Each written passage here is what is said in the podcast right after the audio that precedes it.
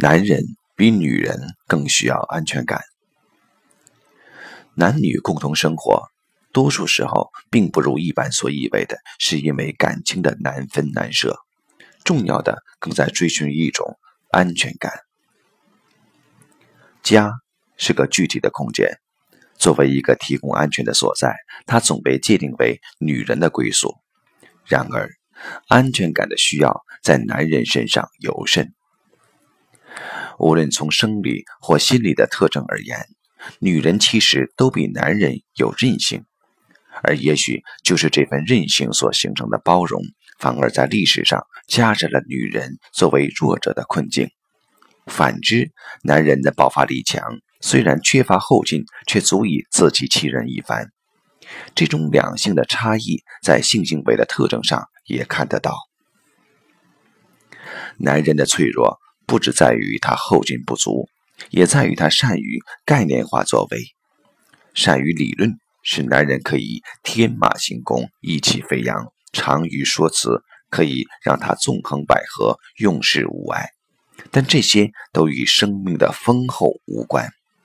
愈概念化的膨胀，让男人愈心虚，也因此更渴望有个不需要概念和知识来武装自己的地方。家提供了这种功能，这也就是那么多博学硕儒可以取一默默照应其起居的平凡之福的原因。而高官富古的真实家居。也并不一定像在外面所表现的飞横跋扈。有人戏称，男人回到了家，就像生命回归于子宫状态般，是真有几分之理。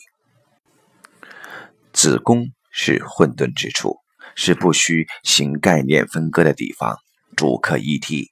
男人就需要这种归属。这种归属无关乎学问名位，无关乎人格贵贱。多数男人都有这个需要，能提供这个需要的地方就会成为家。有些男人在自己家中找到这份安全，有些则在外面跟其他女人找到这种感觉。这样说，并不在为男性辩解些什么，只指出了男人的脆弱。要从爱情走向恩情，就必须让男人有回家的感觉，家。当然不只是让男人裸露无助的地方，但能关照此一特质的女人就是智慧的女人。当然，这种家的形成也并不一定是男主外女主内，更重要的还是一种氛围。安全、归属感当然不止男人需要，女人需要的安全感是男人的不花心。男人需要的则是一种生命的休歇。女强人的婚姻并不就注定不幸福。问题是，不要将男人的概念追逐带回家，让他不觉得家是靠泊之地。记住，家不是说理的地方，它是一种氛围。男人把自己说理的惯性带回家，就不能看到女人混沌的可爱。女人在家要与男人论理，不止自讨没趣，衍生的副作用恐怕会让自己受不了。